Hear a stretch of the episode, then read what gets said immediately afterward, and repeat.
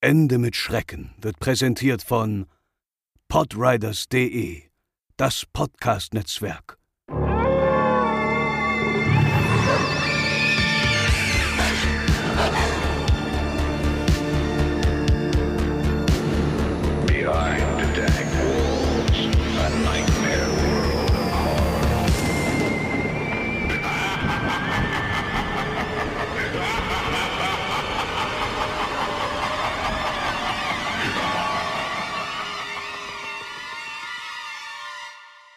Hallo und herzlich willkommen zur 70. Ausgabe von Ende mit Schrecken, eurem Lieblingspodcast für alle Themen rund um Creepypastas und Urban Legends. Mein Name ist André und bei mir, wie immer, die liebreizende Franzi. Hallo, ihr Lieben. Ja, wir sind zurück mit einer neuen Folge Unheimlich Persönlich, eurem beliebten Format, wo ihr, liebe Hörerinnen und Hörer, uns eure persönlichen gruseligen Erlebnisse schickt, eure komischen Vorkommnisse, alles, was euch im echten Leben mal irgendwie passiert ist, wo ihr sagt, das war irgendwie merkwürdig oder unheimlich. Und wie immer haben wir tolle Einsendungen von euch bekommen. Und bevor wir damit auch direkt loslegen wollen, haben wir mal eine Frage an euch. Denn wir haben hier und da ein bisschen Feedback bekommen, dass manche Hörerinnen und Hörer sagen, hm, euer Format hier unheimlich persönlich, super, aber wir würden es besser finden, wenn ihr erst alle Stories erzählt und am Ende dann über alle nacheinander sprecht. Mit der Begründung, so würde quasi immer die Spannung, die Atmosphäre rausgenommen, wenn wir dann immer eine Geschichte vorlesen, dann erstmal drüber sprechen, weil wir machen das natürlich alles hier natürlich sehr ernst und wir nehmen eure Stories ja auch ernst, aber klar, wir machen auch mal einen Joke oder so und lachen auch mal, was ja auch völlig in Ordnung ist bei unseren Themen hier. Aber manche sagen, das würde ein bisschen auf die Atmosphäre rausreißen und es wäre ihnen lieber, wenn man erst alle Stories abhandelt, quasi einen Spannungsbogen hochhält und dann am Ende über alles locker spricht. Wir würden einfach mal fragen, was haltet ihr davon? Schreibt uns mal gerne auf den gängigen Plattformen, Social Media, ja, Instagram, Twitter, schreibt uns eine Privatnachricht oder schreibt uns auch eine Mail, postet ende mit schrecken.de, die bekannte Mailadresse. Schickt uns mal einfach mal Feedback. Was sagt ihr dazu? Findet ihr es so besser, wie wir es jetzt immer machen? Eine Story vorlesen, dann darüber sprechen, dann die nächste? Oder was sagt ihr? Alles erstmal kompakt vorlesen und dann drüber reden. Würde uns mal interessieren. Und jetzt fangen wir ohne Umschweife auch an. Nur der Disclaimer wie immer vorweg. Wie gerade schon gesagt, wir nehmen eure Stories natürlich immer sehr ernst. Wir möchten eure Geschichten mit Respekt behandeln. Wir können euch nur glauben, was ihr uns schickt. Und ähm, ja, werten da nicht, sondern sprechen einfach nur das über das, was ihr uns erzählt. Das ist natürlich alles, was wir machen können an der Stelle. Und Franzi beginnt heute mit den ersten Geschichten. Die ersten beiden Geschichten wurden uns über Instagram zugesendet. Der Hörer oder die Hörerin möchten aber an dieser Stelle anonym bleiben. Und die erste Geschichte heißt Auf dem Friedhof. Ein Kumpel und ich sind, als Pokémon Go frisch aufkam, durch die Stadt gezogen und haben uns dann gesagt, Zeit für ein Bier. Wir waren nicht betrunken. Zwei bis drei Bier jeder und sind dann so gegen 1 Uhr nachts nach Hause gegangen. Da ein Pokémon-Spot in der Nähe war, sind wir eine andere Route über den alten Friedhof der Stadt gelaufen. Der liegt in der Innenstadt und ist eigentlich ein Park mit einer alten Kirche und alten Grabstein. Eingezäunt ist das Fleckchen von einer Steinmauer und auf der anderen Seite ist ein Wald. Wir sind also da durchgelaufen und auf einmal hören wir auf der anderen Seite der Mauer Richtung Wald ein tiefes, aggressives Knurren. Mein Freund und ich sind dann schnurstracks in die andere Richtung gelaufen. Wir denken beide, es war womöglich ein Wildschwein, das am Waldrand war, aber uns ging ganz schön die Düse, nachts an so einem Ort so etwas zu hören. Vielen Dank für die Einsendung. Das würde, glaube ich, vielen so gehen. Ja, auf jeden Fall. Egal jeden was Fall. es war, aber ich glaube, wenn man dann nachts irgendwas knurren hört, also selbst wenn man jetzt nicht sofort an irgendwas Übernatürliches denkt, was natürlich mit dem Friedhof die Assoziation sein könnte, aber reicht ja auch schon. Also ein wildes Wildschwein nachts möchte ich auch nicht begegnen. Wildschweinen in der Wildbahn allgemein will man wahrscheinlich nicht unbedingt begegnen. Kann gefährlich werden. Die ganz schön garstig werden können. Ja, das stimmt, das stimmt. Ja. Aber es ist auch so fies, weil ich finde, gerade wenn man an so einem Ort nachts langläuft, dann finde ich immer, ist die Atmosphäre eh schon gruselig und gefühlt wartet man doch, dass was passiert. Ja, klar. So ein bisschen. Also ich kann es mir auch vorstellen, vielleicht war es auch einfach ein Hund oder Vielleicht war es sowas. auch ein Hund in der Nachbarschaft oder der Hund vom Friedhofsgärtner, weiß man alles nicht. Ja. Ja, ja. Aber letztendlich, wie gesagt, auch wenn es jetzt ein natürlicher Ursprung war, sprich irgendein Tier, erschrecken tut einen das mit Sicherheit, gerade um die Uhrzeit dann natürlich, ne? Auf Weil man ja mit dem Fall. Ort auch einfach Gruseliges assoziiert. Also wird es automatisch auch ein bisschen unheimlich direkt. Absolut, absolut. Und kommen wir doch gleich zur zweiten Geschichte. Und die heißt Das Kuscheltier. Meine zweite Geschichte stammt aus dem Kindergarten. Ich hatte damals ein Kuscheltier dabei, was ich sehr mochte. Leider hatte ich es an dem Tag in einem Raum liegen lassen und bin nachmittags mit meinem Vater nochmal hin, um es zu suchen. Und es war weg. Nichts. Nada. Ich habe Rotz und Wasser geheult. Aber als mein Vater und ich dann heimkamen, saß das Kuscheltier in einem großen Sessel im Wohnzimmer. Das Unerklärliche ist, dass meine Mutter, die mich morgens zum Kindergarten gebracht hatte, bezeugen kann, dass ich es dabei hatte. Ja, auch vielen Dank dann für die zweite Geschichte hier. Das ist ja so ein Ding, da kommt wieder Rationalitätsandré um die Ecke. Es war der Wind, der das Kuscheltier reingeweht hat. Genau, André. der ist äh, vom äh, erst aufs Regal geflogen, das Regal hat gewackelt, dann das Kuscheltier von da in den Sessel. Nein. Vielleicht war es irgendwie, vielleicht, also sie waren ja anscheinend zwischendrin mal zu Hause. Vielleicht war es doch vielleicht im Rucksack oder so und der jemand hat es gefunden, auf den Sessel gesetzt, vielleicht war es sogar die Mutter selber, keine Ahnung. Also es gibt viele Möglichkeiten, wie man das wahrscheinlich rational irgendwie erklären könnte. Aber ja, wenn Zeugin A, sprich die Mutti, sagt, nee, was ist morgen auf jeden Fall dabei ist, dein Lieblingskuscheltier, du bist nach Hause gegangen, da hast du es nicht mehr offensichtlich, fährst dann zurück in den Kindergarten, ist nirgendwo da mit dem Papa, wieder zurück nach Hause und da ist es, dann gibt es ja im Grunde wieder nur eine Person, die es dann in den Sessel gesetzt haben könnte, rational. Das wäre die Mutter in Abwesenheit, wenn sie es gefunden hätte. Steht er aber nicht. Also hat er nicht, offensichtlich nicht. Von daher, keine Ahnung. Ich kann das übrigens sehr, sehr, sehr fühlen, was so Lieblingskuscheltiere angeht. Ich Ja. äh, bin auch so ein Kuscheltierhorter, noch bis heute. Mhm. Die hatte auch so mein Lieblingsplüschchen. Und wenn da was passiert wäre, da wäre ich auch äh, fix und fertig gewesen. Und hätte auch gehofft, dass wer auch immer es mir dann wieder nach Hause mitbringt. Also hättest, du hättest auch die Creepiness akzeptiert, äh, wenn es verloren gegangen wäre, dass es einfach aus dem Nichts wieder Ja, auftaucht. natürlich. Hauptsache es wieder da. Natürlich. Verstehe, verstehe. Also im Kindergartenalter hätte ich auch noch gesagt, das Kuscheltier wollte einfach zu mir zurück und ist dann von allein wieder zurückgekommen. Vielleicht auch das. Heute würde ich sagen, Kuscheltier, wenn du lebendig bist, bitte komm nicht wieder Heute würde, ich, zurück. heute, heute würde ich denken, oh, Chucky die Mörderpuppe. Ja, maybe, maybe. Aber ich hatte ja nicht, mein Lieblingsplüschtier bis heute ist ein ganz altes Eichhörnchenplüschtier. Kenne ich das? Ja, das liegt bei uns im Bettkasten. Da liegt's gut. ja, wir haben so einen ganz alten, äh, vom Umzug noch, haben wir so einen richtig großen Sack, wo tausend Kuscheltiere drin sind. Das stimmt. Aber von dem kann ich mich nicht trennen. Ja, also es ist ja nicht so, dass hier nicht sowieso irgendwie noch tausend Plüschis rumfliegen, wie Pokémon und andere Dinge. Aber in dem Bettkasten ist nochmal ein riesengroßer Sack. Aber Ja. wir haben eh schon so viel hier rumfliegen, plus die vier echten Plüschtiere, aka Ja. Katzen. Irgendwann ist auch mal gut, aber ja. Du, wie gesagt, beziehungsweise wie du gerade sagst, Hauptsache das Tier ist wieder da. Ja, Aber natürlich trotzdem schon merkwürdig, wenn niemand, einfach niemand weiß, wo es, wie es da wieder hingekommen ist. Aber naja, Hauptsache es war wieder anwesend. ja, vielen, vielen Dank für die Einsendungen. Einmal der Friedhof, einmal das äh, Kuscheltier. Und ich mache jetzt weiter und die nächste Einsendung stammt von unserer Hörerin Helene, auch gekommen via Instagram. Und die Geschichte nennen wir Seltsame Träume. Ich habe in letzter Zeit immer wieder sehr komische Träume. Vor ungefähr einem Monat habe ich geträumt, dass ich in einem Zimmer mit großen Fenstern und einem Doppelbett bin. In diesem Raum befand sich auch ein großer Schatten neben dem Bett. Im Traum sah es so aus, als würde der Schatten auf das Bett gucken. Diesen Traum hatte ich mehrmals. Gestern bin ich dann mit meinen Eltern in ein Hotelzimmer in Griechenland gekommen und das Schlafzimmer, in dem ich schlafen sollte, sah genau aus wie in meinem Traum. Zuerst habe ich mir nichts dabei gedacht, aber als wir in der Stadt waren und uns die Altstadt angeguckt haben, kamen mir weitere Orte seltsam bekannt vor. An eine der kleinen dunklen Seitengassen konnte ich mich sogar noch aus meinem Traum erinnern. In dem Traum wurde ich in dieser Seitengasse ermordet. Vielen, vielen Dank, Helene, für deine Einsendung auf jeden Fall. Und das, äh, so eine Geschichte hatten wir ja neulich schon mal so ähnlich. Vermischt hier so ein paar Sachen. Bei dem Schatten war ich halt sofort bei Schlafparalyse. Das daneben auf einem Fenster Weil- war Andres Lieblingserklärung. Du verhöhnst mich zunehmend. Nein, ich mach das Nein, gar nein, nicht. Nein, klar. nein, ich nehme das voll ernst. Also bei dem Schatten, weil gerade sie sagt mehrmals. Ich meine, wir hatten unser großes Schlafspezial ja auch. Da muss ich von Schlafparalyse denken.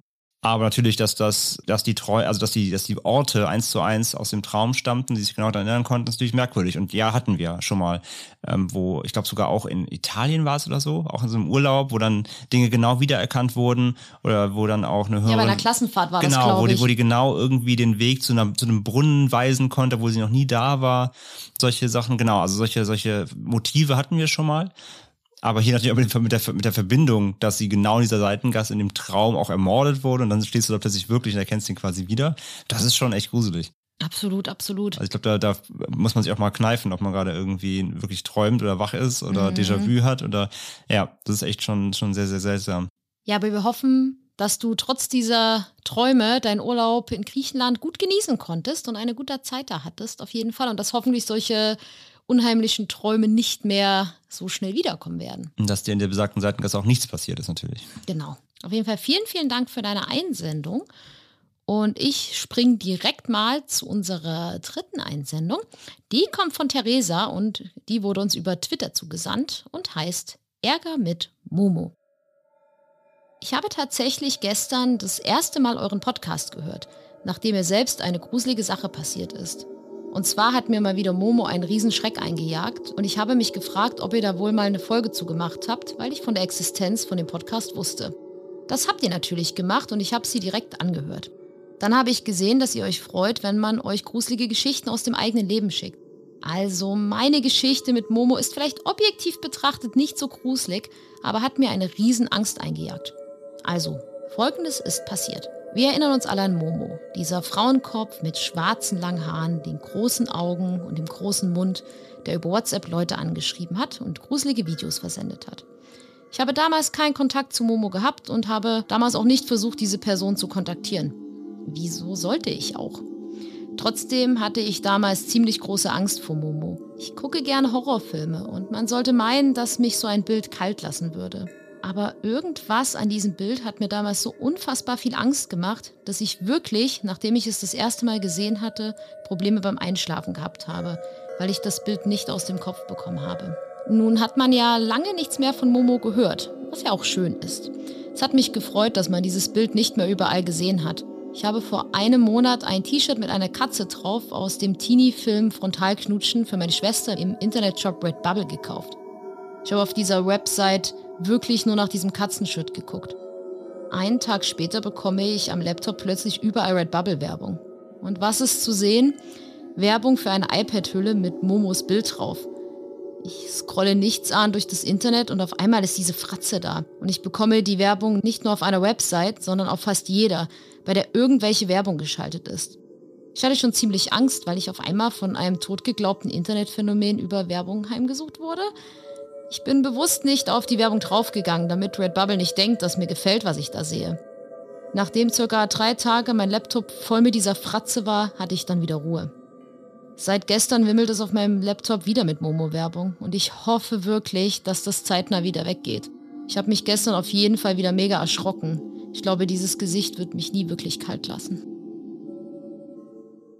Ja, vielen, vielen Dank für diese Einsendung. Und ja, Momo hat ja sehr viele Leute verunsichert in den letzten Jahren und erschrocken und hat ja für viel Internet-Trubel gesorgt, aufgrund natürlich auch, weil es viele Jüngere betroffen hat auf WhatsApp und so weiter, Kettenbriefe eben. Und ja, das ist so ein, also das ist alles super scary, vor allem natürlich, wenn man sowieso dieses Bild einfach nicht mag. Ich meine, jeder, Mhm. jeder kennt das wahrscheinlich, wenn man einfach so ein Bild hat, was man einfach nicht sehen will, weil es einen irgendwie gruselt, egal aus welchen Gründen. Und das hier ist ja wieder bestes Beispiel für, äh, wie Werbetracking funktioniert. Ne? Mhm. Also jede Social Media App heutzutage hört ja zu und guckt, was du machst und alles wird ja komplett überprüft und ne. Das heißt, es reicht ja schon, wenn du im Grunde, du siehst das von Momo, hörst unseren Podcast, googelst vielleicht nach unserer Folge, ne, machst irgendwie Ende mit Schrecken Momo. Das reicht schon, damit du irgendwo im Algorithmus von Momo landest. Und das reicht dann auch schon wieder, damit das irgendwie dann über Instagram, äh, es passiert mir so oft, du, du, du googelst irgendwie nach, keine Ahnung, nach Bohrmaschine und zehn Minuten später hast du auf Instagram eine Bohrmaschinenwerbung. Das ist immer so. Und das geht halt heutzutage so schnell und deswegen wundert mich das überhaupt nicht. Deswegen, also wenn man vor was, vor, sich vor was gruselt, sollte man auf gar keinen Fall zu viel danach im Internet suchen, weil dann wird es einem umso mehr angezeigt nachher. Das ist halt, so funktioniert Tracking, ja. Das ist echt ganz schön krass heutzutage. Ich finde das auch immer heftig. Das erschreckt mich manchmal auch einfach. Selbst wenn ich manchmal einfach Kunden tätowiere und man unterhält sich über irgendwas, keine Ahnung, über irgendeinen Shop oder sowas. Mir hat irgendwann mal eine Kundin über einen Internetshop erzählt und der fiel der Name nicht ein und hat mir aber erzählt, was es da gibt und habe dann so ein bisschen geguckt danach und ja, dann drei, so gefühlt halben Tag später Instagram auf, bumm, da war er dann Ja. gewesen. Das ist echt, echt, echt krass. Ja. Deswegen, das ist das beste Beispiel dafür. Also umso mehr man danach dann sucht und da irgendwie was mit verbindet, dann geht es ganz schnell, man kriegt überall Werbung damit angezeigt. Das ist auch genau natürlich dann so eine iPad-Hülle mit Momos Bild drauf war, das ist natürlich auch Wahnsinn. Ich muss auch sagen, ich frage mich so, wer nimmt da, also um Gottes Willen, ne, no judgment, aber ich denke mir, oh Gott, wer nimmt sowas denn als iPad-Hülle? Du, gibt auch Leute, die finden ja creepy Zeug ja dann cool, also Ja, also ich muss sagen, wenn ich jetzt irgendwie in der Bahn unterwegs von jemand sehen würde, der so ein iPad in der Hand hat, und da wäre diese Fratze drauf, da würde ich mich auch ein bisschen gruseln, ne? durchaus. Und auch vor allem muss ich mir dann denken, ist ja auch wieder super, super Grauzone. Da verkauft also jemand quasi iPad-Hüllen mit dem Bild von Momo drauf, was ihm nicht gehört. Wobei das bei, man weiß ja jetzt nicht, es wurde ja nicht explizit erwähnt, ob das wirklich das Bild von der Momo ist oder ob es ein Fanart ist. Oder das, ja. also stimmt. Fanarts sind ja auch immer so eine Grauzonengeschichte, ist nicht gern gesehen, Klar. Aber Aber wenn jemand das Originalbild nimmt, ist es halt nicht seins. So. ja, das stimmt. Aber das hat man ja bei, gerade bei Redbubble verkaufen wir auch viele T-Shirts mit Manga-Panels drauf. Ja, ich weiß, ich sag, Und aber sowas, ist das schon ist- klar, aber ich sage nicht, dass es recht Nein, nein, nein, nein, auf gar das ist keinen Fall, nicht auf recht- gar keinen das ist trotzdem Fall. rechtlich nicht korrekt, ne? Aber gut, ich meine, das ist ja heutzutage auch Standard. Mhm, einfach Meme, leider, leider. einfach Memes auf alles draufpacken und verkaufen. Mhm. Wie gesagt, ist natürlich super, super, in Anführungszeichen auch nervig, wenn du dann ähm, sowas ständig angezeigt bekommst, wenn du es eh nicht sehen willst eigentlich. Aber ja, wie gesagt, bestes Beispiel hier die Story, wie heutzutage Internet-Tracking funktioniert. Also seid vorsichtig, was ihr sucht und über was ihr in der Nähe eures Smartphones so redet. ja, vielen, vielen Dank für die Einsendung, Theresa. Wir hoffen, dass du aus der Momo-Werbeschleife schnell rauskommst. Dann mache ich weiter mit der vierten Geschichte. Die kommt von Olli.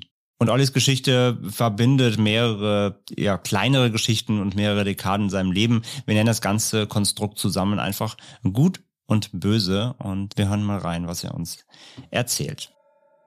Das erste, was ich mich erinnern kann, ist schon lange her. Da muss ich noch sehr klein gewesen sein, so zwischen acht und zehn. Ich bin damals zusammen mit meiner Oma auf einem sehr alten Friedhof gewesen, um am Grab meiner Uroma frische Blumen aufzustellen. Beim Weg auf dem Friedhof habe ich unter einem Busch damals ein sehr seltsames Gesicht gesehen. Es war alt und grau und hat sehr merkwürdig ausgesehen. Ich hatte damals verständlicherweise Angst und beim Verlassen des Friedhofs war an der gleichen Stelle aber nichts mehr zu sehen. Dann ging es weiter, als ich 16 war. Ich war mit Freunden nach einem Besuch in einer Disco noch mit bei Bekannten. Dort haben wir dann aus Neugier Gläserrücken gemacht. Zuerst ist nichts passiert, was etwas enttäuschend war. Als wir allerdings dann kurz nach 0 Uhr draußen auf der Terrasse standen, wurde es seltsam. Wir haben laut und deutlich das Wiehern von Pferden gehört, obwohl nirgends in der Nähe eine Pferdeweide oder Stelle waren. Vor zwei Jahren ist mir dann wieder etwas Seltsames passiert. Ich muss dazu sagen, ich bin sehr gläubig. Ich glaube an das Gute und das Böse, das Licht und die Dunkelheit, an Engel und Bösewesen. Was mir da passiert ist, ist echt merkwürdig. Ich hatte gerade eine Krise und den Glauben an das Gute verloren. Darauf sagte ich in Gedanken zu den Engeln, wenn es euch wirklich geben sollte, dann gebt mir doch bitte ein Zeichen, ansonsten war mein Glaube an euch umsonst. Einen Tag später kam mir hier im Dorf ein junger Mann mit einem seltsamen grauen Mantel und langen Haaren entgegen. Wir grüßten uns nett und im Vorbeigehen sagte er noch, Gott schütze dich, was ich erwiderte. Ich war etwas verwirrt, den Mann habe ich danach auch nie wieder gesehen. Aber vielleicht war das ein Zeichen? Denn ein paar Wochen später hat dann etwas anderes angefangen. Im Traum ist mir ein Wesen erschienen. Vielleicht war es ein Engel und mich von da an regelmäßig aufgesucht. Er hat mir viel über die guten und bösen Dinge erzählt.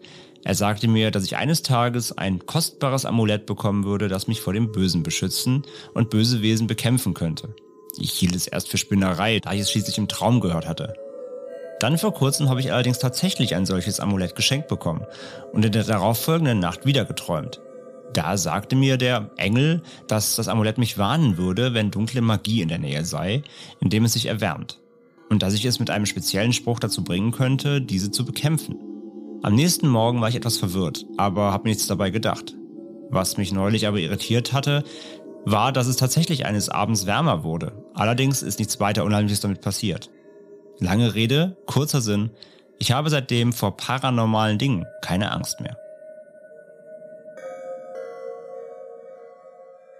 Ja, vielen, vielen Dank, Olli, für deine sehr spannende Einsendung. Und ich freue mich auf jeden Fall sehr zu hören, dass du für dich einen Gegenstand gefunden hast, der dich sozusagen von den Dingen beschützt und dass der dafür sorgt, dass du einfach keine Angst mehr vor paranormalen oder gruseligen Erlebnissen hast.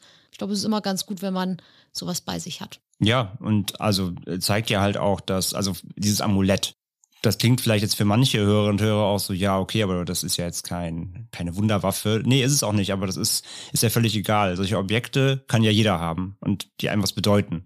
Und es ist jetzt völlig egal, ob das jetzt dieses Amulett ist oder ob das für einen anderen ist es vielleicht irgendwie ein Anhänger oder ein Geschenk, ein Geschenk von einer, von einer Oma, was einem ganz viel bedeutet, was, wo man einfach sagt, solange ich das habe, irgendwie, das, das bringt mir Glück oder das, wie in dem Fall, das schützt mich. Ne? Also das, das bewahrt mich vor schlimmen Dingen. Das kann ja alles sein. Und solange es aber einem hilft, man sagt, ey, das, das ist für mich wichtig, ich trage das gerne bei mir, irgendwie habe ich das Gefühl, dass, dass dann geht es mir besser, das hilft mir irgendwie in einer gewissen Weise, es beschützt mich eben vor Schlimmen, vor, vor dem Bösen, wie er es hier eben sagt, dann ist das doch völlig in Ordnung.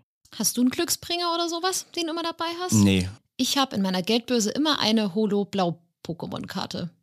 Die ist mein Glücksbringer. Ja, das ist doch fein. Die Ja. sind dann, das ist dann dein Amulett quasi. Genau, genau. Das meine ich halt. Und es ist auch völlig egal, ob man jetzt eben, wie wie Fall wie Olli jetzt hier eben sehr gläubig ist oder nicht. Also es kann halt ein religiöser Gegenstand sein, das kann aber auch eben, wie du sagst, ein Glücksbringer sein. Wenn einem das dann für sich was bringt, ist es auch super. Ja, auf jeden Fall. Und ich meine, wenn er auch sagt, ich meine, so hat es quasi eine Glaubenskrise, ne, und hat das damit so ein bisschen über, überwunden ja auch im Ende, im Ende. Also er hat sich so gefragt, so ist mein Glaube umsonst. Ich hatte nie irgendwie ein Zeichen bekommen, dass, dass, dass es was bringt, was ich mache. Und dann kam dieses, ja, kamen die Träume, kam das Amulett. Vielleicht waren es nur Zufälle, aber letzten Endes hat er damit ja scheinbar jetzt wieder so ein bisschen zurückgefunden, an das Gute zu glauben. Und das ist doch eine schöne Geschichte eigentlich. Auf jeden Fall. Und davor halt, was ihm noch so passiert ist, ne, ich meine, mit dem Friedhof auf dem, äh, mit diesem Gesicht, würde ich jetzt mal, rational André, ähm, ich meine, war sehr jung, ne, acht bis zehn, würde ich jetzt wirklich einfach mal als, als kindliche Fantasie vielleicht ein bisschen abtun. Vielleicht gab es da irgendeine Wurzel, die aussah wie ein Gesicht, das kennt man doch auch als Kind. Also die kann man doch manchmal Sachen, wenn du im Wald bist oder so, da kann doch Sachen sich so bilden, wo du denkst, könnte ein Gesicht sein oder irgendwie sowas. Wäre jetzt meine Erklärung. Und das mit der, äh, mit diesem, diesem Pferdegeräuschen, das hat mich auch erinnert. Da hatten wir auch schon mal eine Geschichte. da haben, glaube ich, da haben auch irgendwie die Hörerinnen und Hörer, haben auf dem Balkon, glaube ich, irgendwie so eine Pferdekutsche, glaube ich, gehört, aber es war nichts zu sehen. Das hatten wir auch schon mal so in der Mhm. Art. Das hat Stimmt, mich daran stimmt, erinnert. Ne? Und natürlich wieder hier Gläserrücken, da schüttelt Franz natürlich wieder heftig mit dem Kopf. Aus Neugier Gläserrücken. Ah, Don't do it. don't do it. Doch, tut es und dann schickt uns die Geschichte dazu ein. Aber ich würde das ja nie machen. Nie. Aber das habe ich ja schon ein paar Mal erwähnt, dass ich davor ein bisschen zu viel Respekt habe. Ja, und dann kamen die Geisterpferde schon umhergeritten. Ja, deswegen, also danke für, deine, für deinen kleinen Lebenslauf. Wir hoffen auch weiterhin, dass dein Amulett dich in Zukunft vor gruseligen Dingen natürlich beschützt, Olli. Ganz genau. Unsere nächste Geschichte kommt von Selina. Das, die hat sie uns über Instagram zugeschickt und die heißt Kirchturmspitze. Damals war ich noch sehr klein. Ich weiß nicht mehr genau, aber ich war höchstens fünf Jahre alt. Wir haben damals direkt neben der Kirche gewohnt. Ich hatte mein Bett unter einem Dachfenster, von dem aus ich im Liegen genau auf die Kirchturmspitze schauen konnte. Eines Nachts wachte ich auf und sah, wie etwas Weißes, wie ein Laken, mehrfach um die Kirchturmspitze tanzte oder schwebte. Es war eine Art formlose Gestalt. Aus heutiger Sicht denke ich, dass es nur ein intensiver Traum war, da ich nicht wirklich an das Paranormale glaube. Aber irgendwie hat sich diese Geschichte einfach in mein Gedächtnis gebrannt. Ja, danke dir, Selina, für deine Story hier.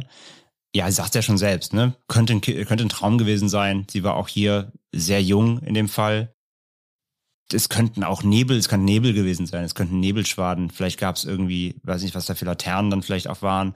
Ne, wenn dann irgendwie die Laternen das die Nacht so ein bisschen erhellen, dann ist- war es vielleicht nebelig, die ziehen dann da vielleicht über die Spitze oder im Mond, wenn der Mond vielleicht äh, geschienen hat, im Mondlicht, wenn da vielleicht irgendwie Nebel äh, ein bisschen um die, um die, um die Häuser gezogen ist. Da wird man ja natürlich als Kind dann sehr schnell die Fantasie spielen lassen können. Ja, das stimmt. Von daher würde ich jetzt mal vielleicht behaupten, es war kein Geistergespenst mit Laken, das um, ums, äh, um die Spitze getanzt hat, sondern da vielleicht eher die kindliche Fantasie. Aber auch hier natürlich, gerade in dem Alter, da erschreckt man sich bestimmt ganz schnell dann, wenn man da irgendwie sein, seine, seine Fantasie mit einem ihm durchgeht. Ja, absolut, absolut. Dazu fällt mir irgendwie plötzlich eine Geschichte aus meiner Kindheit ein, die eigentlich nicht wirklich was mit dieser Geschichte zu tun hat, aber geht es halt auch so um Träumen und kindliche Fantasie und sowas. Denn ähm, ich weiß nicht, ob ich die mal erzählt habe, aber als Kind haben wir damals ja in so einem Plattenbau gewohnt und ganz weit oben. Und man kennt das ja bestimmt, wenn so Autos manchmal an so Fenstern vorbeifahren, auch wenn es sehr, sehr weit oben ist, dass man dann immer so Lichtkegel durch die Schatten von den Bäumen so an die Decke mhm. geworfen bekommt. Und das hat mir damals total Angst gemacht, weil als Kind, ja, macht man sich dann natürlich totale Gedanken oder dann spielt die Fantasie halt verrückt. Und damals meinte mein Cousin, glaube ich, den habe ich das erzählt und er sagte, das sind Aliens, vor denen musst du dich doch schützen, da musst du aufpassen, sonst kommen die dich holen. Und ich dachte mir, oh mein Gott, oh mein Gott, oh mein Gott. Da hat er gesagt, du brauchst irgendeine Waffe, die du aufs Fensterbrett legst und ähm, die beschützt dich dann. Was ein bisschen auch zu der, zu Ollis Geschichte passt. Und damals hatte ich so eine Spielzeugspritze. Weißt du, einfach nur so eine ohne Nadel, sondern einfach so ein, zum Aufziehen. Mhm einfach. Und dann habe ich, dann habe ich die ihm gezeigt und er hat gesagt, ja, die wirkt. Und dann habe ich dann immer so eine Spielzeugspritze auf dem Fensterbrett liegen gehabt, weil er meinte, die Aliens hätten dann Angst und würden nicht kommen. okay. Ey, mir hat das wirklich geholfen, okay? Äh, völlig in Ordnung, das war dein Amulett. Ja, sozusagen, sozusagen. Aber ja. das war so halt so gut so, hm, was habe ich als Waffe? Hier, eine, eine Plastikspritze. Ja, perfekt, die hilft. Und ein halbes Jahr später hast du dann das Science-Drehbuch geschrieben, ne? nee, hab nee. ich nicht. Da war ich noch nicht in meinem Drehbuch-Business wie heute. Ach so, okay. Okay, okay. okay. Jedenfalls, danke Selina für deine kurze äh, Kirchturm-Story. Ich mache weiter mit einer Einsendung, ebenfalls von Instagram. Und die Story wurde uns geschickt von einer Person im Auftrag einer Freundin von ihr, nämlich die Autorin der Geschichte oder die, die Person, der das hier so äh, oder so ähnlich passiert sein soll, heißt Lina und die hat scheinbar einen Poltergeist zu Hause. Und äh, ja, wir steigen mal rein in ihre Geschichte. Es war spät am Abend. Ich lag in meinem Bett und swipte durch TikTok auf der Suche nach unterhaltsamen Videos. Auf meiner For You-Page wird mir gefühlt immer nur Müll angezeigt und manchmal frage ich mich, welche seltsamen Leute ich eigentlich folge. Naja, ist jetzt auch egal. Auf jeden Fall war meine Schwester auch daheim. Meine Eltern waren beide aus und waren sich sicher, dass sie mich und meine Schwester allein lassen können. Meine Schwester und ich haben tatsächlich ein sehr gutes Verhältnis, was sich zeigt, da wir uns wenig streiten. Wir werden oft von unseren Eltern gelobt und bekommen ab und zu auch Belohnungen, wie zum Beispiel am Nachmittag ein Eisbecher oder auch mal ein Stück Kuchen vom Bäcker. Ich persönlich finde das sehr übertrieben, aber meine kleine Schwester freut sich immer sehr drüber. Ich bin 15 Jahre alt und meine Schwester ist 12. Nur damit das schon mal klar ist. Kommen wir jetzt zum seltsamen Ereignis. Ich lag, wie gesagt, in meinem Bett. Mein Bett steht in der linken Zimmerecke, sodass ich einen guten Blick auf die Tür habe und überlegte, ob ich mir was zu essen machen würde. Ich entschied mich aber dagegen, da ich keine große Lust hatte aufzustehen. Also rief ich nach meiner kleinen Schwester. Hey Lisa, könntest du mir vielleicht von unten Schokolade holen? Ich war mir sicher, dass meine Schwester es tun würde, da ich ihr solche Gefallen immer erfülle, wenn sie darum bittet. Aber sie hörte mich nicht, beziehungsweise sie ignorierte mich. Na großartig, dachte ich, dann gehe ich halt selbst nach unten. Plötzlich hörte ich schnelle Schritte auf der Treppe, die nach oben rannten. Gut so dachte ich, dann hatte sie mich offenbar doch gehört. Die Schritte kamen näher und stoppten vor meinem Zimmer. Ich sah durch den unteren Türspalt deutlich einen Schatten. Ich rechnete jeden Moment, dass Lisa die Tür öffnen würde und mir endlich meine lang ersehnte Schokolade brachte, doch anstatt sie mir zu bringen, klopfte Lisa an die Tür und das mehrere Male. Lisa, das ist nicht lustig, sagte ich ein wenig lauter, sodass sie es definitiv hören würde. Doch sie machte fröhlich weiter. Lisa, lass es. Es ist nicht mehr lustig, rief ich. Doch sie machte immer noch weiter. Daraufhin rannte ich schnell zur Tür, um meine Schwester zu schnappen und sie wild durchzukitzeln. Sie machte immer noch weiter und klopfte nun auch schon ein wenig lauter und intensiver. Ich sah immer deutlicher den Schatten unter der Tür. In dem Moment öffnete ich ruckartig die Tür und stellte mit einem Schreck fest, dass dort niemand war. Ich stutzte. Ich fragte mich, wie Lisa so schnell von der Tür verschwinden konnte. Also ging ich in ihr Zimmer. Ey, geh weg, lass mich in Ruhe, zickte mich meine Schwester an. Einen Scheiß werde ich tun, Kannst du es bitte lassen, meine Zimmertür zu klopfen und mich zu nerven? sagte ich zu Lisa in einem bestimmten Ton. Hä, bist du dumm? Ich war die ganze Zeit in meinem Zimmer, du taube Nuss, sagte sie. Wie jetzt? Du warst die ganze Zeit hier? fragte ich sie. Äh, ja, Lina, glaub mir, keine Ahnung, was du jetzt schon wieder für Halluzinationen hast, aber ich war die ganze Zeit hier. Mir lief ein kalter Schauer über den Rücken und ich ging wieder zurück in mein Zimmer. Aber ich glaubte immer noch, dass es meine Schwester war, denn ich war mir sicher, ein wenig Ironie in der Stimme von Lisa gehört zu haben. Meine Eltern kamen erst am nächsten Tag nach Hause, weshalb ich mir eigentlich zwei oder drei Horrorfilme anschauen wollte. Doch das tat ich nach diesem Ereignis lieber doch nicht mehr. Ich überlegte, ob es noch andere Begründungen für das Geschehen geben könnte. Natürlich kannte ich Creepypastas, aber wollte nicht so gerne an sowas glauben. Ich sah mir dann irgendeinen Film auf Netflix an, da ich mich irgendwie ablenken wollte. Ich wartete auf weitere Klopfstreiche, aber es passierte erstmal nichts mehr. Zum Glück. Es ist jetzt bereits eine Stunde vergangen und ich habe bis jetzt kein Klopfen gehört. Bis jetzt. Auf einmal hörte ich wieder Schritte. Diese kamen vermutlich aus dem Bad, da diese Schritte nicht von links, sondern von rechts kamen. Ich sah wieder den Schatten durch die Türspalte. Diesmal klopfte es aber nicht, sondern wer oder was vor der Tür stand, fing an mit langen Fingernägeln an meine Tür zu kratzen. Ich weiß, ihr denkt jetzt sicherlich, dass wir einen Hund oder eine Katze haben, dann wäre das auch einfach zu erklären. Aber leider haben wir keine Haustiere. Das Kratzen hörte nicht auf und ich überlegte, ob es vielleicht doch meine Schwester sein könnte. Aber sie hatte nicht so lange Fingernägel, dass sie damit an der Tür kratzen könnte. Diesmal hatte ich echt Schiss, zur Tür zu gehen und sie zu öffnen. Also langsam schloss ich meine Schwester doch als Störenfried aus. Ich wollte gerade aufstehen und nachschauen, auch wenn sich meine Beine wie Pudding anfühlten, als ich langsam die Türklinke nach unten drückte und die Tür langsam aufging. Ich hatte in dem Moment so eine krasse panische Angst. Was um alles in der Welt war hier los? Ich hatte keine Antwort darauf. Plötzlich hörte ich meine Schwester schreien und sie kam aus ihrem Zimmer so schnell, wie sie konnte, zu mir gerannt. Ihr Gesicht war voller Tränen und sie sah aus, als hätte sie einen Geist gesehen. Was ist denn in dich gefahren? fragte ich sie mit einer zitternden Stimme. Da war was an der Tür, ein Klopfen und Kratzen. Warst du das? Mich erschauderte. Das gleiche ist auch mir widerfahren. Äh, ich will jetzt keine Angst einjagen, Lisa, aber ich versichere dir, dass ich das nicht war. Das gleiche ist auch mir passiert. Lisa fing wieder an zu weinen und ich probierte sie zu trösten. Aber es ging einfach nicht.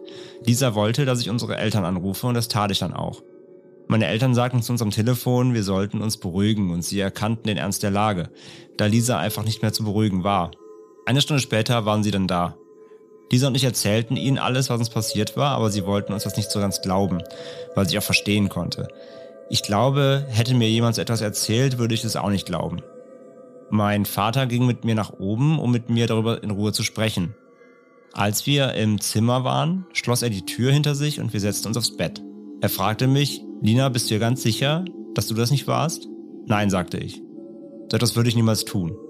Ich hatte selbst Todesangst und ich dachte erst selbst, dass Lisa dahinter steckt. Mein Vater nickte nur. In dem Moment klopfte es erneut an der Tür. Mein Vater sagte, Lisa, hör auf damit, das ist jetzt echt nicht witzig. Er ging nun zur Tür und öffnete diese. Auch jetzt fand er wieder nichts hinter der Tür. Er ging runter und ich hörte nur, wie er irgendwas Lisa fragte. Dann kam er wieder hoch und sah sehr besorgt aus. Lisa war es nicht und deine Mutter ist nicht da, sagte er. So langsam mag ich hier nicht mehr gerne wohnen. Papa kam nun auf die Idee, in die Abstellkammer zu gucken, da er der Meinung war, dass sich dort vielleicht eine Kreatur auffällt. Aber ich bemerkte, dass das ironisch gemeint war und er an Paranormales immer noch nicht so ganz glaubt. Ich hörte, wie jetzt seine Sachen in der Kammer umstellte. Nach zehn Minuten kam er aus der Kammer und hielt eine Keule von diesen Hühnerbeinen in der Hand, die es vor drei Tagen bei uns zum Abendessen gab. Eine Keule ist auf spurlose Art und Weise verschwunden und bis jetzt nicht wieder aufgetaucht. Bis jetzt. Wir wussten nicht, wer oder was mit uns in diesem Haus lebt und was er von uns wollte. Am Abend darauf beriet sich mein Vater und meiner Mutter und sie waren entschlossen, umzuziehen. Ja, in einem Monat ist es endlich soweit und wir ziehen um. Ich höre das Klopfen mindestens zwei, dreimal die Woche, aber nie habe ich bis jetzt die Ursache dafür gefunden. Ich muss einfach damit leben, dass es anscheinend doch Paranormales gibt. Ich freue mich schon im neuen Haus auf ruhige Nächte und ich kann nur hoffen, dass alles wieder gut wird. Vielen, vielen Dank, Lina, für deine Geschichte die ja ganz, ganz schön gruselig ist. Und es ist mal was, wo ich mir denke, gut, dass Eltern sowas mal, ich sage jetzt mal ernst nehmen, soweit und Tatsache umziehen. Ja, absolut. Also wenn dafür auch niemand eine Erklärung findet, dass es regelmäßig auftaucht, wirklich, dann ja, bleibt uns anderes übrig quasi, ne? Ja, auf jeden Fall, auf jeden Fall. Mich hat es ein bisschen an die, äh, gerade mit den Schritten und den Türen schappeln, ein bisschen ans Wohnheim erinnert. Die Geschichte kennt ihr ja alle schon, mhm. zumindest unsere StammhörerInnen. Aber es ist schon trotzdem gruselig einfach. Also gerade mit dem Schatten unter der Tür, weil ich habe zwischendurch auch gedacht, naja, vielleicht könnte ja auch ein Tier sein, aber ein Tier kann ja jetzt auch schlecht an die Wand klopfen, sage ich mal. Das würde nur zumindest das Kratzen ein bisschen erklären. Ja, ich meine, gut, also unser Kater kann auch gut an die Tür hämmern, so ist es nicht. Also, ja, gut, das stimmt auch. Das kriegen, Katz, kriegen Katzen oder Tiere schon hin, aber ja, wenn sie sagen, sie haben keine, sie haben keine Haustiere, dann was soll das sein? Und ich meine, wenn der Vater es sogar selber gehört und es auch gesehen hat, schon konsequent dann auszuziehen tatsächlich, aber ja. Auf jeden Fall, auf jeden Fall. Wie sie ja selber schreibt, klingt, klingt, es klingt so, als ob das Eltern nicht, nicht glauben sollten, aber wenn er es selber wirklich erfahren dann hat auch und selber gesehen hat, dann, ähm, Ja, krasses Geschichte auf jeden Fall. Ja, dann äh, hoffen wir auf jeden Fall, dass es in der neuen Wohnung oder im neuen, im neuen Haus besser wird und es kein Kratzen und Schaben an der Tür mehr gibt und ihr von solchen gruseligen Ereignissen in Zukunft verschont bleibt, auf jeden Fall. Ja, kommen wir nun zur Geschichte Nummer 7. Die kommt von Dimitri und heißt Das Zimmermädchen. Vor etwa zwei Jahren war ich beruflich für drei Wochen in St. Petersburg. Es war ein nettes, ruhigeres Hotel und die ersten Tage verliefen auch ganz normal. Nach circa zwei Wochen Aufenthalt passierte es dann eines Nachts. Ich bin wach geworden, weil ich gehört habe, wie jemand versucht hat, in mein Zimmer zu gelangen. An den Zimmertüren gab es keine normalen Schlösser, sondern wie in den meisten modernen Hotels Chipkarten. Und durch den Piepton, der ertönt, wenn eine Zimmerkarte abgelehnt wird, bin ich wach geworden. Im ersten Moment hat es mich geärgert, weil ich an meiner Tür eigentlich das Schild Bitte nicht stören hängen hatte und ich davon ausging, dass dies vom Personal respektiert wird. Außerdem hatte ich meine Tür von innen verriegelt und war mir sicher, dass niemand mein Zimmer betreten könnte. Doch nach 15 bis 20 Sekunden wurde es plötzlich ruhig. Meine Zimmertür ging auf und eine Frau kam leise in mein Zimmer rein. Es war dunkel im Zimmer, aber ich konnte die weiße Zimmermädchenuniform des Hotels genau erkennen. Ich habe die ganze Zeit über mit Absicht nichts gesagt, weil ich sehen wollte, was die Frau vorhatte. Wäre sie zu mir ins Bett gekommen, hätte ich mich zu erkennen gegeben. Sie ging aber planlos durchs Zimmer und hatte die ganze Zeit leise etwas vor sich hergeflüstert. Das Einzige, was ich verstanden habe, war, er schläft. Wenn ihr euch jetzt fragt, wie ich sie verstehen konnte, ja, ich kann Russisch. Sie war höchstens eine Minute im Zimmer und ist dann genauso leise wieder gegangen, ohne dass großartig was vorgefallen ist. Am nächsten Morgen wollte ich das Zimmermädchen zur Rede stellen, doch jede, die ich getroffen habe, wusste von nichts. Also ging ich runter zur Rezeption und habe geschildert, was passiert ist. Man entschuldigte sich vielmals für das Geschehene. Doch interessant wurde es erst, als der Hotelmanager aus dem Nebenzimmer kam. Er konnte natürlich auch nichts weiter tun, als sich zu entschuldigen. Doch eine Sache hat mich umgehauen. Er sagte, dass ich nicht der Erste bin, der sich mit dieser Geschichte an ihn wendet und er weiß genau, welches Zimmermädchen das war und er es mir erklären wird. Der Rest meines Aufenthalts verlief wieder normal. Doch eines habe ich nicht verstanden. Wieso arbeitet ein Zimmermädchen mitten in der Nacht? Und vor allem, wieso wurde sie nicht längst ermahnt, wenn dies nicht das erste Mal war, dass sie das tut? Wie ich schon sagte, es hat mich eher geärgert als gegruselt, weil es ja auch nicht unüblich ist, dass ein Zimmermädchen ins Zimmer kommen möchte. Doch weil es mitten in der Nacht war, hat man dann doch ein komisches Gefühl. Zudem musste ich an eure Geschichte Der Mönch aus einer früheren Episode denken. Ja, danke Dimitri.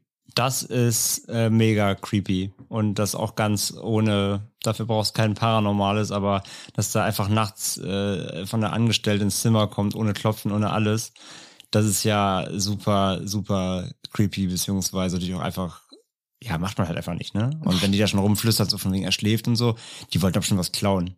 Schon nach Wertgegenständen gesucht oder so. Ah, Weiß man nicht, aber ist das. Ja, ich musste auch ein bisschen an die Ja, warum sonst, wenn, wenn denken. der rumsucht ja, und so? vielleicht war es ja auch ein Geist.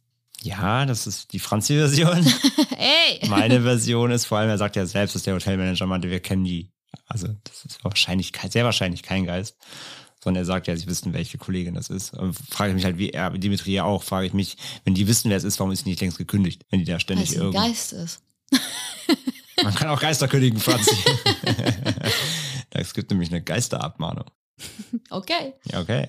Ja, also ich kenne es ja selber. Ich, ich, ich habe ja auch schon sehr viel in Hotels geschlafen, jobbedingt. Und also allein, allein wenn du schon, wenn du mal wieder vergisst, das bitte nicht stören Schild rauszuhängen und willst halt mal länger schlafen, dann steht halt dann wie morgens um 9 Uhr, äh, kommt dann ungefragt die Servicekraft rein, weil das machen die ja dann. Die klopfen dann irgendwie einmal, wenn die ihre Runde machen mit der Wäsche auswechseln. Und wenn du nicht sofort rufst, nein, bitte draußen bleiben, bin noch hier, kommen die einfach ohne, äh, also kommen die einfach rein, weil die haben ja Karten für jedes Zimmer. Und dann wachst du so im Halbschlaf auf, dann steht jemand im Raum, die dann immer so, oh Gott, Entschuldigung, und rennen wieder raus, weil sie halt nicht wussten, dass du noch schläfst. Mal abgesehen davon, dass es immer so ein bisschen unangenehm ist. Aber einfach nachts ins Zimmer kommen, geht halt überhaupt nicht. Aber es ist doch total unlogisch. Warum sollte man nachts ins Zimmer gehen, um zu klauen, wenn man tagsüber das Zimmer feudelt? Ist das ja, doch weil viel... dann vielleicht auch noch andere Leute eben da sind, die dann mitbekommen, wenn du irgendwie den Tresor rausschleppst. Keine Ahnung, ich weiß es nicht. Aber egal, auf jeden Fall, egal was die jetzt wollten, ob jetzt klauen oder was anderes, aber das ist schon sehr, sehr frech. ja, es ist super Und wie gesagt, gruselig. trotzdem gruselig halt eben, wenn alle, wenn du hörst, wenn draußen das, du denkst ja vielleicht im ersten Moment, okay, ist vielleicht jemand betrunken und hat sich in der Tür vertan oder so, oder muss nicht mehr betrunken sein, aber generell in der Tür vertan, falsche Karte und so.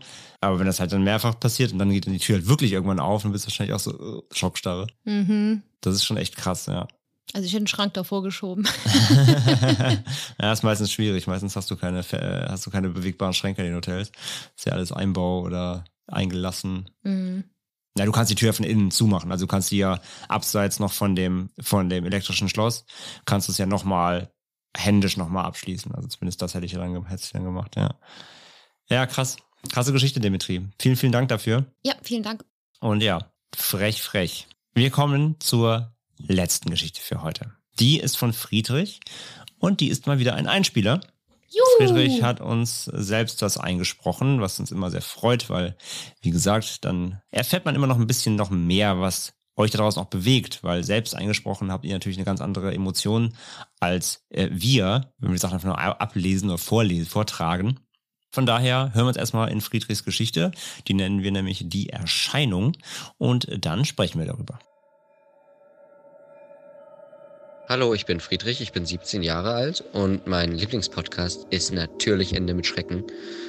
Und die Geschichte, die ich erzählen möchte, ist schon ein bisschen länger her, da war ich nämlich elf, ungefähr, also ganz genau weiß ich jetzt nicht mehr, wann das war, aber ungefähr elf war ich da. Und zwar lebe ich nämlich in einem alten Haus, um die 200 Jahre altes Haus. Und in so einem, wenn du in so einem älteren Haus lebst, dann ist das sowieso schon ein bisschen gruselig, weil da halt alles mögliche Geräusche macht. Die Dielen knarzen, irgendwelche ähm, irgendwelches Gebälk oder sonst was knarzt und so weiter, ist halt ein Fachwerkhaus. Und alles macht Geräusche und das ist halt sowieso immer ein bisschen gruselig da, sowieso schon vorgeladen. Und ähm, für mich gab es als Kind auch immer ein paar Räume, in denen ich mich halt einfach super unwohl gefühlt habe und beobachtet. Und in dem ich halt einfach nicht gerne war. Und ein Raum davon war so ein Vorraum, so ein, so ein Durchgangszimmer, das genau zu meinem Zimmer führte, dass, ich halt immer durch musste, wenn ich in mein Zimmer gegangen bin. Und als Kind habe ich dann schon ganz früh angefangen, abends auch immer, wenn es dunkler wurde, durch diesen Raum durchzurennen, wie vom Teufel gejagt, weil man sich halt wirklich einfach verfolgt gefühlt hat, sobald man den Raum betreten hat. Und dann bin ich in mein Zimmer gerannt und in mein Bett gesprungen und gleich unter die Bettdecke und habe mich erstmal beruhigen müssen, weil es du immer wenn du durch diesen Raum gerannt bist, hast du halt einfach Herzklopfen ge ge gekriegt. Du hast das Gefühl gehabt, als wirst du verfolgt. Dieser Raum ist wirklich, also der war immer so fucking creepy. Mittlerweile ist es jetzt nicht mehr so schlimm, aber als ich kleiner war, war das auf jeden Fall echt ein wirklich gruseliger Raum. Und jedenfalls bin ich eines Nachts aufgewacht in meinem Bett und habe an die Wand geguckt und habe dann dort eine Frau stehen sehen, die vor meinem Bett steht mit dunklen Haaren und ungefähr die Größe von meiner Mutter und auch die Haarfarbe von meiner Mutter, auch die Haarlänge von meiner Mutter. Ich bin also ganz davon ausgegangen, dass es meine Mutter wäre, die ja vor meinem Bett steht und hatte auch gar keine Panik oder so, weil ich halt einfach dachte, ja, das ist meine Mutter, die guckt noch mal, ob es mir gut geht, ob ich schlafe und deswegen habe ich dann beruhigt die Augen wieder zugemacht und wollte weiter schlafen. Aber so nach drei, vier Minuten habe ich gemerkt, dass meine Mama, also zu dem Zeitpunkt dachte ich halt, dass es meine Mutter wäre, dass sie gar nicht geht. Und dann wurde ich doch ein bisschen unruhig, weil ich halt dachte, was macht sie denn da? Warum beobachtet sie mich denn so lange? Also habe ich die Augen wieder aufgemacht und habe dann die Figur, die Frau vor mir, ein bisschen länger angeguckt und genauer. Und dann habe ich bemerkt, dass ich gar kein Gesicht erkennen kann. Und dass das auch so ganz komische Kleidung, so eine ganz komische Klamotte ist, die ich noch nie bei meiner Mutter gesehen habe. Und da habe ich dann doch ein bisschen Panik bekommen Jedenfalls war das alles ein bisschen komisch, weil ich halt die Klamotten nicht kannte und sich meine Mutter, also die Figur, die Frau, die ich für meine Mutter gehalten habe, nicht bewegt hat und nicht mit mir geredet hat. Und deswegen habe ich mich dann halt aufgesetzt und habe halt ganz ruhig angefangen zu fragen, hey Mama, äh, was machst denn du da? Und da habe ich aber keine Antwort bekommen. Also habe ich dann ein bisschen Panik bekommen, weil ich dann dachte, warte mal, irgendwas stimmt mit meiner Mutter nicht. Oder das ist vielleicht eine ganz fremde Person, die ich gar nicht kenne, die mich da beobachtet und vor meinem Bett steht. Und dann habe ich mich richtig aufgesetzt und habe angefangen richtig zu brüllen. Also habe ich gerufen, Mama, Mama, hallo, was ist los, Mama? Habe immer mehr Panik bekommen und habe dann auch den Lichtschalter gesucht, habe ihn aber nicht gefunden, weil ich halt nicht die Blicke, also nicht meinen mein Blick von der Person lassen wollte. Ich hatte auch irgendwie das Gefühl, dass die Person näher kommt, aber das kann auch Einbildung gewesen sein. Jedenfalls habe ich halt den Lichtschalter gesucht, während ich die ganze die Frau angeguckt habe und, und nach meiner Mutter gerufen habe und immer mehr Panik bekommen.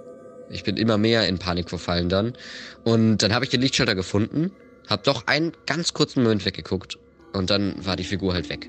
Und eine Freundin von uns hatte uns ähm, halt irgendwann mal erzählt, dass sie, nachdem ihr Vater gestorben war, ihn im Traum gesehen hat und immer wieder ist ihr ihr Vater so quasi erschienen, damit sie und damit konnte sie halt dann besser abschließen. Hat äh, das hat sie uns erzählt und in dem Moment dachte ich halt sofort, Scheiße, irgendwie in meinem Hinterkopf ist mir die Geschichte wieder eingefallen und ich dachte einfach, Scheiße, meiner Mutter ist was passiert. Und deswegen bin ich dann halt losgerannt, weil ich dachte, vielleicht ist meine Mutter tot oder so. Bin dann losgerannt und habe dann meine Mutter auch zufälligerweise auf der Treppe getroffen, die gerade ins Bett gehen wollte. War natürlich erstmal beruhigt, dass es ihr gut geht. Und bin dann auch wieder ins Bett gegangen, konnte dann aber nicht schlafen, weil ich halt so Panik noch hatte immer noch und immer noch so Angst, dass die Figur, die, die Erscheinung wiederkommt, die ja offensichtlich jetzt weder der Geist meiner Mutter noch meine Mutter war. Und habe deswegen das Licht angemacht und einfach wahrscheinlich dann irgendwann bin ich dann mit Licht eingeschlafen. Oder als die Sonne aufging, jedenfalls äh, konnte ich erst nicht schlafen und auch den Tag danach habe ich dann mit Licht geschlafen. Und als ich dann irgendwann nicht mehr so Panik vor der Story hatte und mich wieder ein bisschen beruhigt hatte, habe ich dann meiner Mutter davon am Frühstückstisch erzählt. Und meine Mutter hat mir dann wiederum erzählt, dass sie ungefähr das gleiche erlebt hat, dass sie nämlich ein Mädchen vor ihrem Bett gesehen hat, das, das ihr quasi nachts erschienen ist, mit einer Puppe. Und sie hat halt gedacht, das wäre meine Schwester mit einer Barbie oder so. Und das war halt für mich dann nochmal doppelt so gruselig, weil wir uns halt beide davor nichts davon erzählt hatten und das ziemlich zeitgleich war, dass wir beide diese Erscheinung hatten.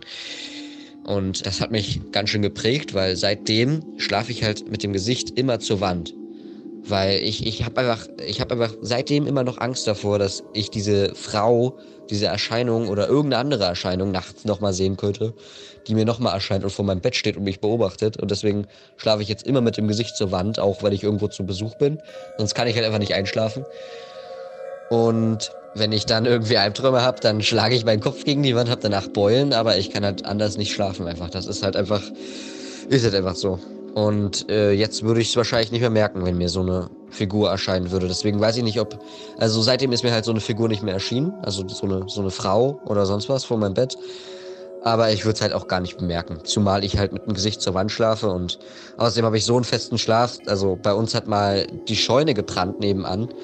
Und dann kamen tatsächlich drei Feuerwehrautos, die hier mit Sirene eingerückt sind. Und meine Schwester hat es nicht hingekriegt, mich zu wecken, weil ich so tief im Schlaf war. Und wenn ich dann mit dem Gesicht zur Wand bin, würde ich wahrscheinlich nicht mehr mitkriegen, wenn da drei Dämonen zusammen mit irgendwelchen Schattengestalten zusammen eine Party schmeißen würden. Ich würde es nicht mitkriegen. Also seitdem ist mir sowas nicht nochmal passiert.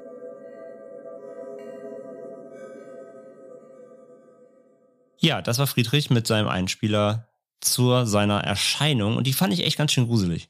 Ja, die fand ich auch spooky. Man muss aber kurz dazu anmerken, dass Andrea an einer Stelle einen übelsten Lachanfall bekommen hat, nämlich als Friedrich erzählte, dass er schlafen kann, egal was passiert und dass da wohl eine Scheune abgebrannt ist, weil er meinte dann einfach nur zu mir so, ja, so bist du auch. Und es, es stimmt, es stimmt. Ich ähm, bin genauso. Bei mir kann neben, neben mir keine Bombe hochgehen, André kann sich spontan selbst entzünden. Ich würde nichts merken.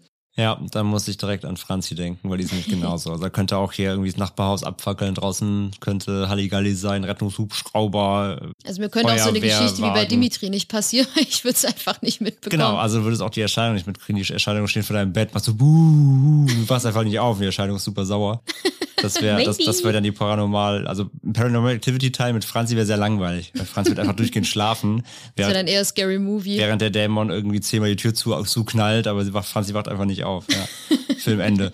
ähm, ja, aber nee, zurück zu Friedrich, äh, Spaß beiseite. Ähm, wie gesagt, fand ich echt ganz schön gruselig. Also dieser Moment auch, ich meine, der war ja auch noch jung, elf Jahre, sagt er, als das passiert ist. Und er dachte, es wäre halt seine Mutter, weil die genauso aussieht, so rein von der Frisur, meint er ja, von der Größe, hat genau gepasst.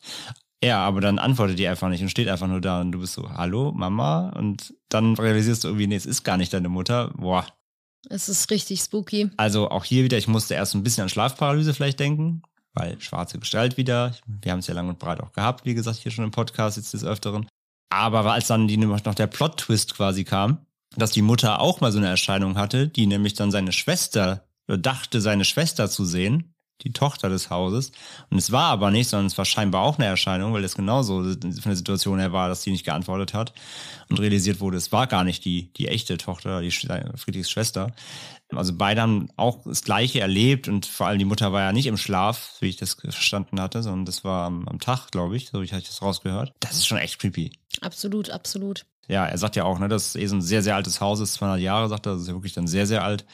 Und dass sie natürlich immer so eine Eigendynamik haben, das wissen wir ja eh, haben wir auch schon ja öfter gehört. Und dass das eher so knarzt und so und gerne mal viele seltsame Geräusche vorkommen, das ist eine Sache. Aber hier so vi- visuell, was Visuelles, was du nicht erklären kannst, schon krass. Und er sagt ja auch, ne, er schläft seitdem Kopf zur Wand, weil er nicht nochmal aufwachen will und sowas sehen will. Franzi, Franzi fühlt, ja. Ja, ich bin ganz genau so. Also ich schlafe auch am liebsten immer eher Richtung, Richtung Wand oder nicht direkt, dass ich nicht mit dem Kopf in den Raum reingucke, weil ich auch immer denke, was ist, wenn du die Augen aufmachst und plötzlich steht da irgendwas. Und ich kann das auch verstehen. Ich bin als Kind auch immer, ich habe immer, wenn ich das Licht anmachen musste, musste ich äh, immer das ganze äh, Kinderzimmer durchqueren und ich habe mir auch immer eine Decke über den Kopf gezogen, bin so nur mit auf den Boden blickend losgelaufen, weil ich auch nicht im Dunkeln durchs Zimmer huschen wollte. Er hat ja gesagt, ne, dass da eh so Zimmer waren, die, die ihm immer unheimlich waren, wo er sich Ja. beobachtet gefühlt hat, wo er immer schnell durch musste und erstmal unter das Bett, unter die Bettdecke springen. Ich kann das sehr, sehr, sehr, sehr gut Ja, können, verstehen. können bestimmt viele, können bestimmt viele, gerade zum Kindesalter. Aber ja, ey, krasse Geschichte auf jeden Fall. Ja, also, definitiv. Das ist schon echt spooky. Danke auf jeden Fall dafür. Und ja, auch weiterhin dir einen festen Schlaf, sodass du nicht mehr aufwachst und seltsame Dinge siehst. Das wünschen wir dir natürlich. Ja, und damit wären wir auch am Ende für heute. Das waren wieder ein paar unheimliche Geschichten, ein paar unheimlich persönliche Geschichten von euch da draußen. Vielen Dank für alle Einsender und Einsenderinnen. Danke für eure Stories, danke für eure Mails, für eure Privatnachrichten und alles, äh, was ihr so geschickt habt. Und ähm, ja, wir sind jetzt nur mal auf zur zeitlichen Einteilung ungefähr. Wir sind jetzt knapp im äh, Mai oder Ende Mai diesen Jahres. So rein Aber wir vom- nähern uns langsam rein vom. E-Mail-Verlauf und vom, von den, von den ähm, Privatnachrichtverläufen. Also wir, wir arbeiten uns ja von hinten nach vorne. Äh, also wir kommen langsam ran so an, an die Aktualität, aber natürlich, ihr schickt ja auch immer wieder neue Sachen. Äh, das reißt ja auch nicht ab, das was uns sehr freut, denn Darum können wir natürlich diesen, diese Folgen machen. Wenn ihr nichts mehr schicken würdet, wäre es rum. Von daher hört nicht auf. Ähm, ihr wisst Bescheid. Wenn ihr selber mal was erlebt habt, wo ihr denkt, das muss ich hier mal einsenden, wenn ihr andere Menschen kennt, die mal was erlebt haben und Lust haben, das vielleicht mal irgendwo in die Welt zu geben, dann gibt es uns. Gebt ihnen gerne unsere Kontaktdaten, post.endemitschrecken.de, unsere E-Mail-Adresse, sonst gerne wie immer per Social Media in die Privatnachrichten rein. Ja, schickt uns gerne eure Geschichten und ähm, erzählt anderen Leuten von diesem Format. Vielleicht haben sie auch noch spannende Geschichten auf Lager, die wir uns dann hier mal zusammen alle anhören können.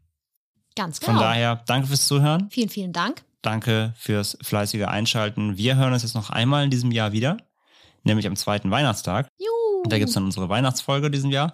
Und äh, von daher wünschen wir euch auch jetzt schon mal an der Stelle ein äh, schönes äh, Weihnachtsfest, wenn ihr Weihnachten feiert oder ansonsten auf jeden Fall schöne Feiertage in jedem Fall.